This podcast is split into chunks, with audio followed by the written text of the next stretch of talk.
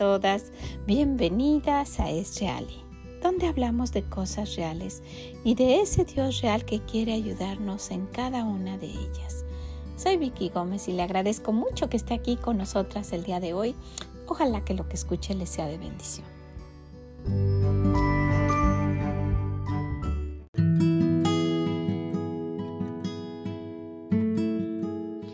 ¿Cómo se encuentra? Espero que muy bien. Ya cerca de la Navidad, ¿verdad? Solo faltan algunos días, faltan días para que estemos festejando la Navidad. Y este día algunas personas están preocupadas. La Navidad cayó en domingo y tienen que ir a la iglesia. Ese es una cosa que debería estarnos dando gozo, regocijo de saber que precisamente el día que festejamos el cumpleaños de nuestro Salvador, el día que Él vino y que se hizo carne aquí en la tierra, va a caer en domingo y que podamos estar en la iglesia y festejar y disfrutar y animar a aquellos que no van a que nos acompañen. Es un buen motivo, es un excelente motivo para que la gente pueda estar en la iglesia este domingo y pueda escuchar esa, ese propósito por el cual nuestro Señor vino a la tierra, por el cual su Padre mandó a su Hijo, el Padre mandó a su Hijo a, a nacer aquí y morir por nosotros.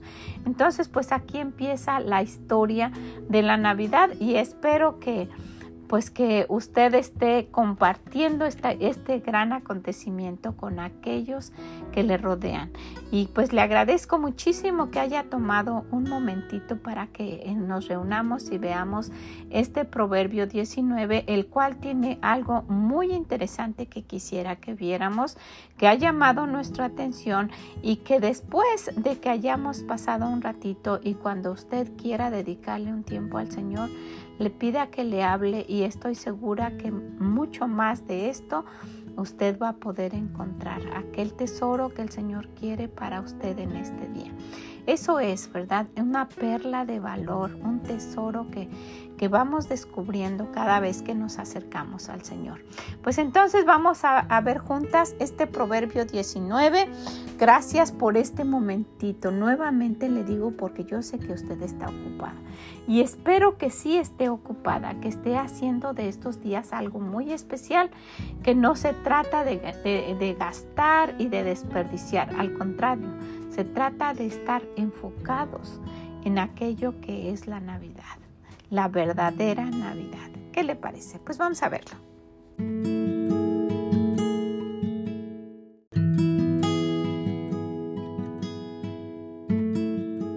Proverbios 19. Mejor es el pobre que camina en integridad que el de perversos labios y fatuo.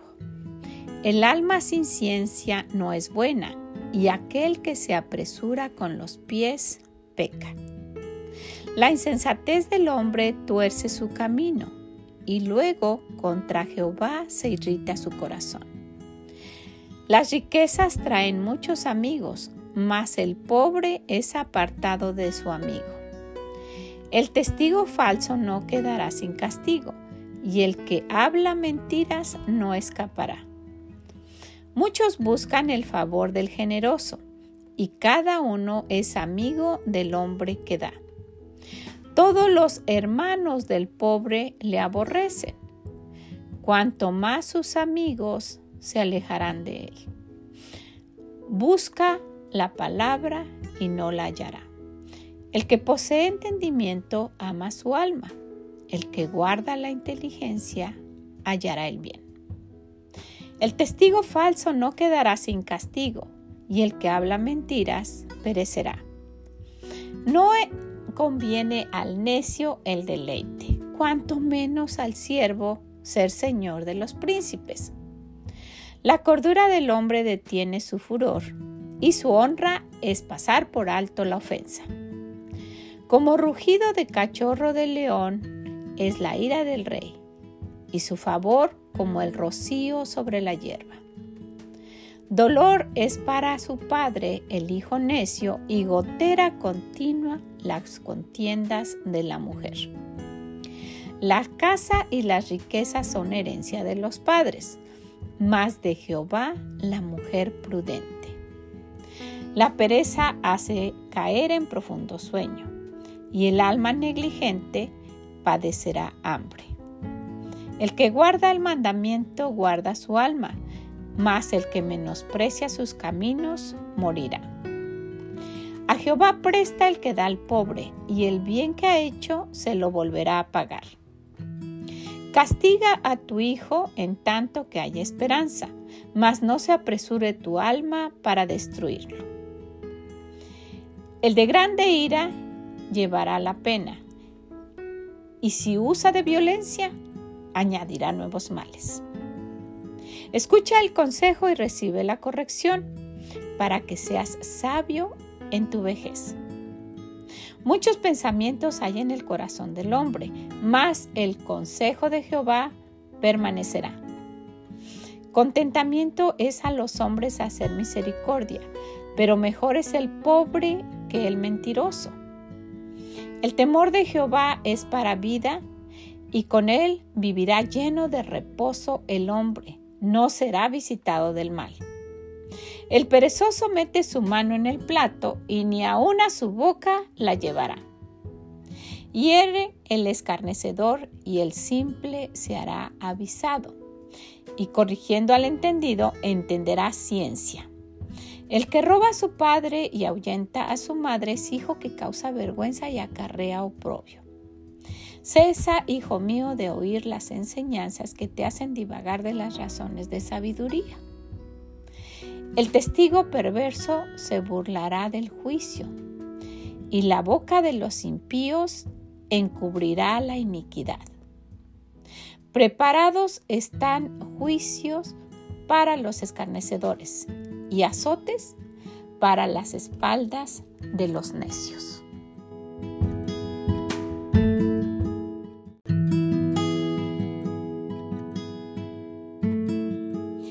Muchas veces durante el año hemos pasado por este capítulo 19, pero hay algo que ha llamado nuestra atención en este día y quisiera que lo viéramos juntas. Vamos a ver un ratito, vamos a poner atención en algo que nos dice el Señor y estoy segura que va a hacer que cambiemos muchas de las cosas que estamos haciendo en estos días de Navidad. En el versículo 12 nos dice, como rugido de cachorro de león es la ira del rey y su favor como el rocío sobre la hierba. Imagínense que el, rey está enojado, ¿verdad? Tiene ira y se escucha como rugido de cachorro de león. El león es asociado con la valentía, también con el poder y la ferocidad y es algo a lo que se debe temer, ¿verdad? Normalmente así es en, a través de la palabra de Dios cuando se habla de de león. Y el, el cachorro, ¿verdad? Es alguien importante. Se recuerdan de que se le llama así a la tribu de Judá. Entonces, eh, cuando, cuando ruge el, el, león, ¿verdad? Es algo que está llamando la atención y dice que como rugido de cachorro de león es la ira cuando está enojado.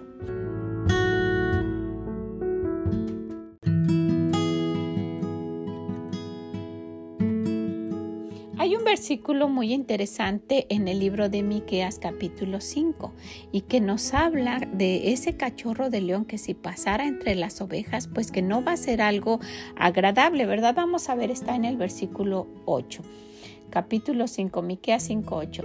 Asimismo, el remanente de Jacob será entre las naciones, en medio de muchos pueblos, como el león entre las bestias de la selva como el cachorro de león entre las manadas de las ovejas, el cual si pasare y hollare y arrebatare, no hay quien escape.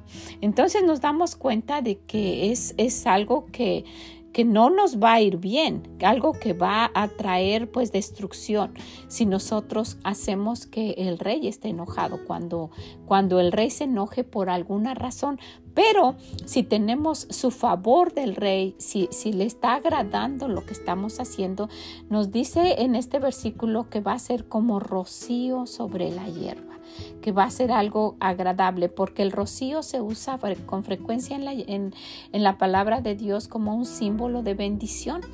Si vemos en el Salmo 133.3 como el rocío de Hermón que desciende sobre los montes de Sión, porque allí envía Jehová bendición y vida eterna. ¿Verdad? Nosotros nos damos cuenta que, que, el Señor menciona es algo que les va a agradar, que va a favorecer, que les va a traer de que les va a traer bendición.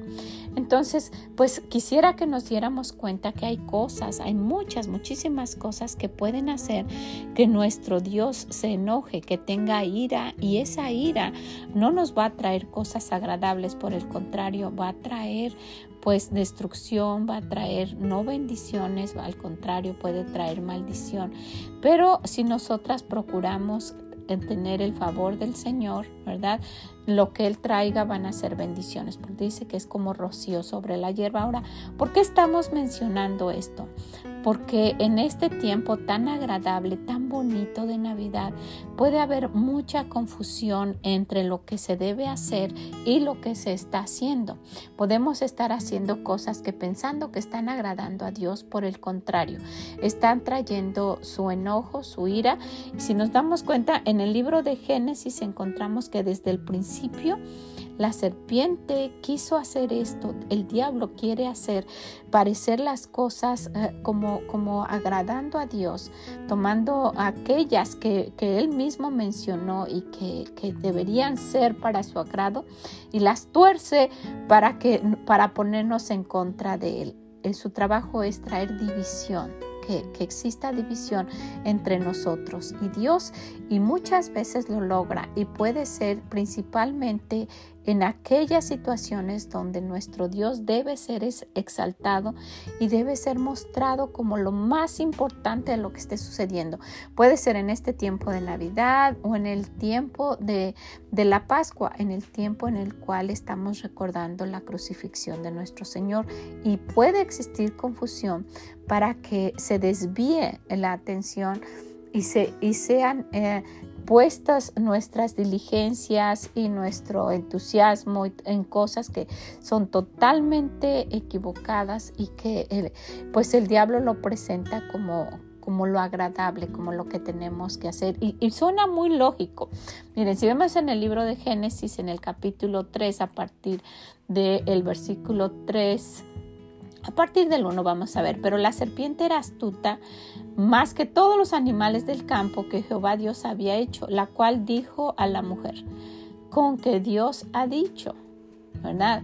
Con que Dios ha dicho. Esto fue lo que dijo y esta pregunta fue para que existiera enemistad, para que existiera esa, esa pregunta de decir, mm, sí dijo eso, ¿verdad? Entonces, pero ¿por qué lo dijo? Por molestarme, porque no quiere mi felicidad, porque no quiere que yo esté contenta, porque y le, le, termina la frase, no comáis de todo, de todo árbol del huerto, no lo debes comer.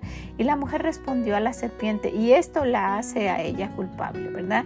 La mujer respondió a la serpiente, del fruto de los árboles del huerto podemos comer.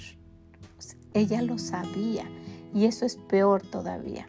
Pero del fruto del árbol que está en medio del huerto, dijo Dios, no comeréis de él, ni lo tocaréis para que no muráis. Entonces la serpiente dijo a la mujer, no moriréis, sino que sabe Dios que el día que comáis de él serán abiertos vuestros ojos y seréis como Dios sabiendo el bien y el mal. El, el trabajo del diablo es siempre causar división entre nosotros y Dios. Y esa división y esa, ese, esa uh, desviar nuestra atención hacia otra cosa es lo que hace que pueda existir la ira de Dios.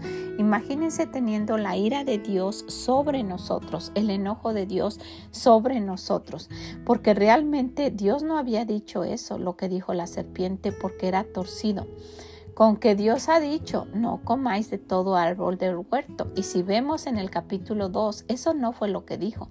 En el versículo 15 eh, especifica el Señor esto. Tomó pues Jehová Dios al hombre y lo puso en el huerto de Edén para que lo labrara y lo guardara. Y mandó Jehová Dios al hombre diciendo, de todo árbol del huerto, de todo árbol del huerto, de todo árbol del huerto podrás comer más del árbol de la ciencia del bien y el mal no comeráis, porque, de, eh, porque el día que de él comieres ciertamente moriréis.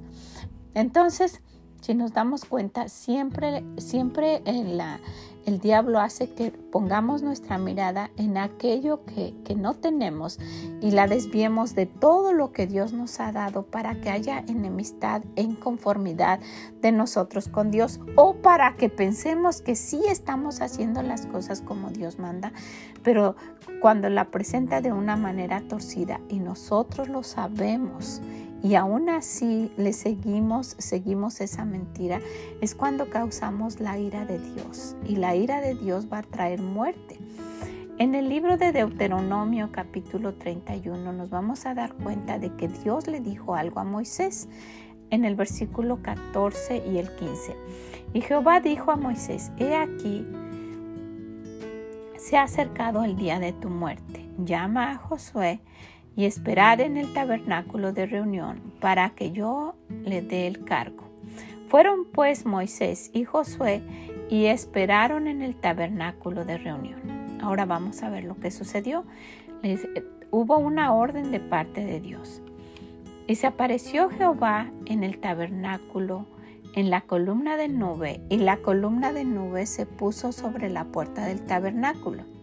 Y Jehová dijo a Moisés, He aquí Tú vas a dormir con tus padres y este pueblo se levantará y fornicará tras los dioses ajenos de la tierra donde va para estar en medio de ella y me dejará e invalidará mi pacto que he concertado con él.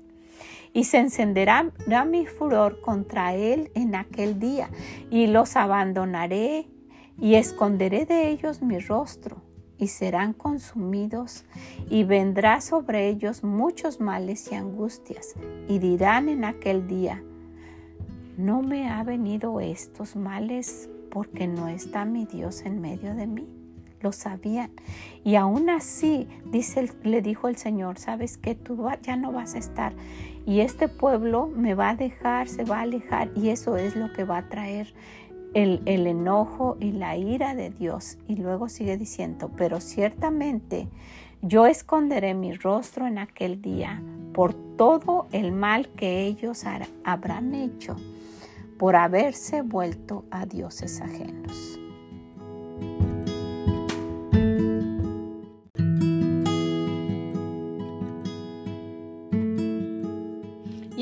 Interesante ver que en este mismo capítulo, pero en el versículo 16, el Señor recuerda esto, el que guarda el mandamiento guarda su alma, mas el que menosprecia sus caminos morirá.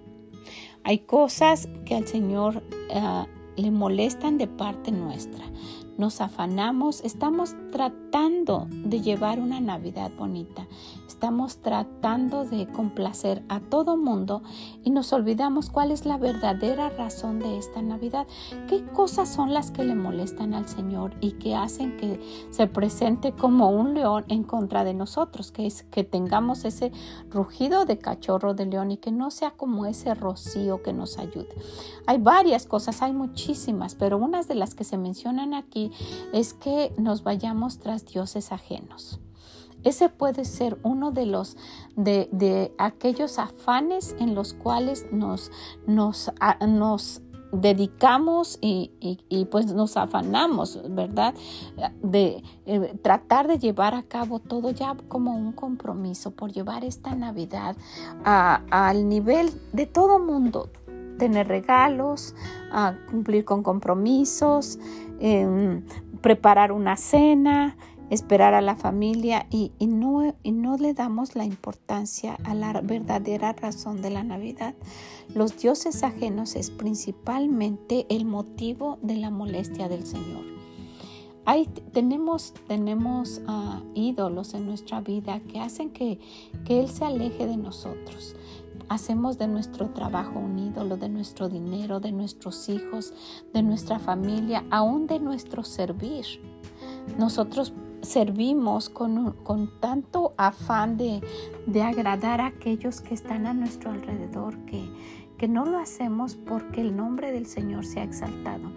Hay, hay, hay mujeres que, que, se esfuerzan por tener un servicio en no sé, en el, aún en el ganar almas, aún en el ayudar en ministerios en su iglesia, no sé, que puede confundirse y decir, no, pues yo trabajo mucho en la obra de Dios, sí, pero no está agradando a Dios personalmente, no está, no está impactando, ¿verdad? El, el, el, caminar de usted con Dios como el servir y en eso se desvía la atención. El diablo inclusive utiliza eso, ¿no? Pues y nos convence, nos convence de que estamos haciendo bien, ¿no? Pues prepara todo esto que va a ser para para el servicio o que va a ser para una iglesia o que y no estamos haciendo las cosas para agradar a nuestro Dios, ¿verdad?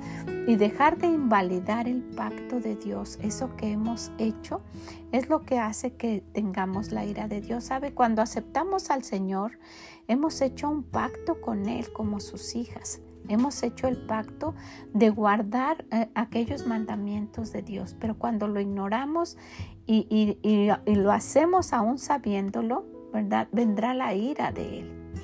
En esta Navidad de verdad ponemos más atención en todo lo que hacemos para quedar bien con los demás y nos olvidamos de, guardar aquello que, realmente eh, es la Navidad, el por qué es la Navidad. No pasamos tanto tiempo con el Señor por estar afanados en, todo lo que estamos haciendo cuando esa es la verdadera Navidad.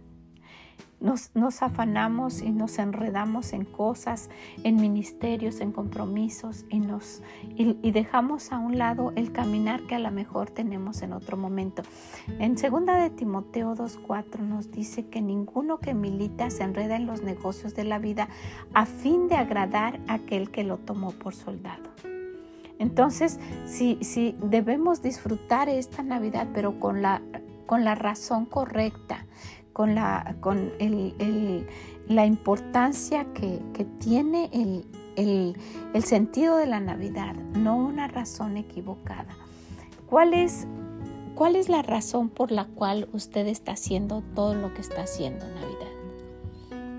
¿Está poniendo eh, eh, entusiasmo en comprar regalos? ya decoró su casa, está preparando su cena, apartó un dinerito para, para para preparar cosas para ese día y se ha olvidado de pasar tiempo con el Señor. Se ha olvidado de, leer su palabra. Está haciendo cosas que le desagradan. ¿Sabe? Vamos a encontrar como consecuencia de eso que Dios pues mande su, ira y su enojo para, para, para con nosotros porque va a ser como la, la ira del rey. Él va a estar enojado. Dios es un Dios celoso. En cambio, si lo hacemos pues con un corazón humilde y cada cosa que hagamos sea para agradarle a Él y, no tanto para agradar a los demás, vamos a tener su favor como el rocío sobre la hierba, que va a ser algo que tenga bendición en todo lo que hagamos. Pues sería bueno eh, en estos pocos días que faltan, pues mm, tomar conciencia y darnos cuenta qué es la Navidad y qué estoy haciendo para que esta Navidad sea algo que glorifique a, Dios, que le haga eh, pues ser, ser exaltado. Que otra gente se dé cuenta que la Navidad es, es ese gozo que tenemos de tener eh, a, nuestro Dios cerca de nosotros porque Él vino y ahora mora en nuestro corazón. Ahora lo tenemos, Él nació y, y, está vivo dentro de nosotros, en nuestro corazón. Y como lo mencionamos en las ocasiones anteriores, deberíamos de hacer de nuestra vida una Navidad continua. ¿verdad? Y no causar que nuestro Dios se enoje, se irrite, no causemos la ira de Dios. Vamos a tener como un rugido de cachorro, ¿verdad? Como alguien que esté molesto. Al contrario, que nuestra vida sea un constante caminar y un constante tratar de agradar a Dios, de, llevar a cabo sus mandamientos y de recibir de Él ese rocío que refresque nuestra vida, aún en los problemas que tengamos, aún en las cosas que estemos pasando. Entonces, pues enfoquémonos, ¿qué es la Navidad? ¿Qué estamos haciendo, cómo lo estamos llevando a cabo. Qué bueno que está viajando nuestra gente para estar con nosotros. ¿Verdad que sí? Estoy hablando con, con mis hijas y con sus con sus, ah, con sus hijos, con mis nietos, para ver qué van a hacer. Tenemos un pequeño programa antes de, cenar y, y, pues darnos cuenta que ellos sepan que es la Navidad. Y tenemos regalos y Dios nos ha bendecido muchísimo. Pero ¿qué hacemos? Esperamos con paciencia para no llegar y abrir los regalos. Ese no es el objetivo nos reunimos y, mire, tanto lo hacemos que ellos saben que no vamos a abrir los regalos esa noche. Nos reunimos y, oramos y tenemos como en ese pequeño programa que, que les menciono, alguno canta una canción, algún, algún otro dice un versículo. Ahí tenemos una pequeña predicación de alguno de los pastores que están aquí en la, en la casa y, cantamos juntos normalmente esa noche de paz. Estamos todos reunidos. Es un momento muy especial y muy hermoso. Y después cenamos. Y todos los niños ya saben que andan por ahí viendo si tiene alguno de esas tarjetitas su nombre en los regalos, pero sabe que no los vamos a abrir, que vamos a dedicar esa noche para pasarla festejando al festejado, que es el Señor Jesús. Y a otro día, en la mañana, podemos abrir los regalos. No es llegar, cenar, abrir regalos y olvidarnos del Señor. Ese no es el motivo de la Navidad. Y aun cuando no hubiera un regalo, ya tenemos un regalo que nos da una felicidad eterna, una vida en el cielo y librar nuestra alma del infierno. Pues ojalá que usted lo quiera tomar en cuenta, que vea algo que puedan hacer en su familia, que puedan juntos honrar y, agradecer a nuestro Dios que haya mandado a su Hijo y que gracias a esta fecha que tenemos, nosotras podemos ir al cielo. Ojalá que lo quiera hacer. Váyale a este proverbio muy, muy hermoso y va a encontrar algo especialmente para usted, como cada uno de los que han sido durante todo el año se está terminando, ¿verdad? Solo nos queda la próxima semana, bueno, los próximos días ya para, para terminar este año y, pues hay mucho, mucho que aprender. Toda nuestra vida vamos, podemos regresar a este versículo no sé cuántas veces y siempre vamos a tener algo que aprender. En algún momento yo les comenté de, de algo que leí y de un, un lugar y me parece que fue en la China donde estaba prohibido totalmente pues eh, leer la palabra de Dios y hay muchos lugares donde todavía sucede esto, ¿verdad? Y que debemos sentirnos muy bendecidos de poder abrir la palabra de Dios en cualquier lugar sin ningún problema y sin y con toda libertad.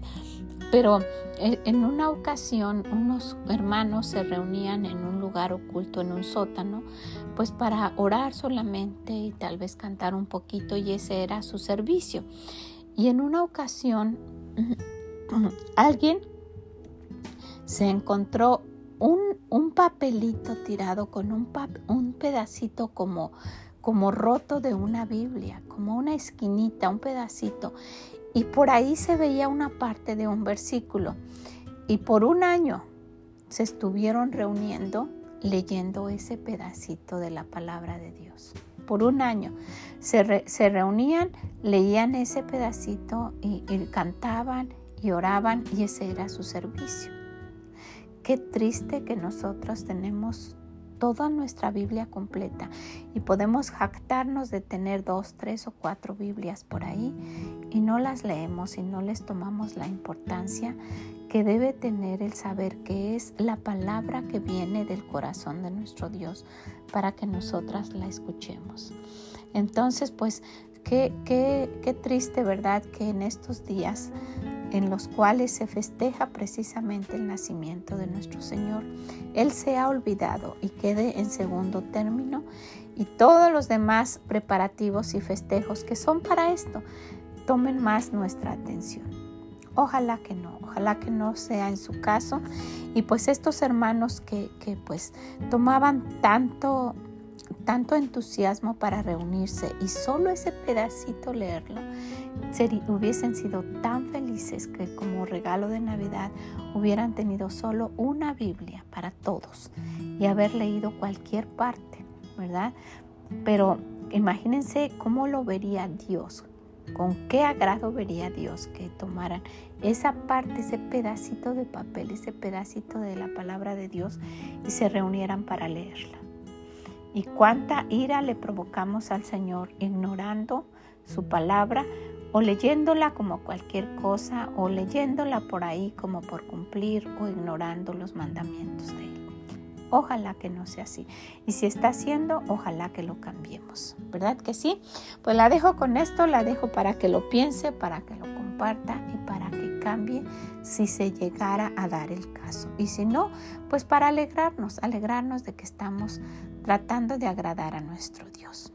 Que el Señor le bendiga grande, grandemente y nos escuchamos en la próxima. Bye bye.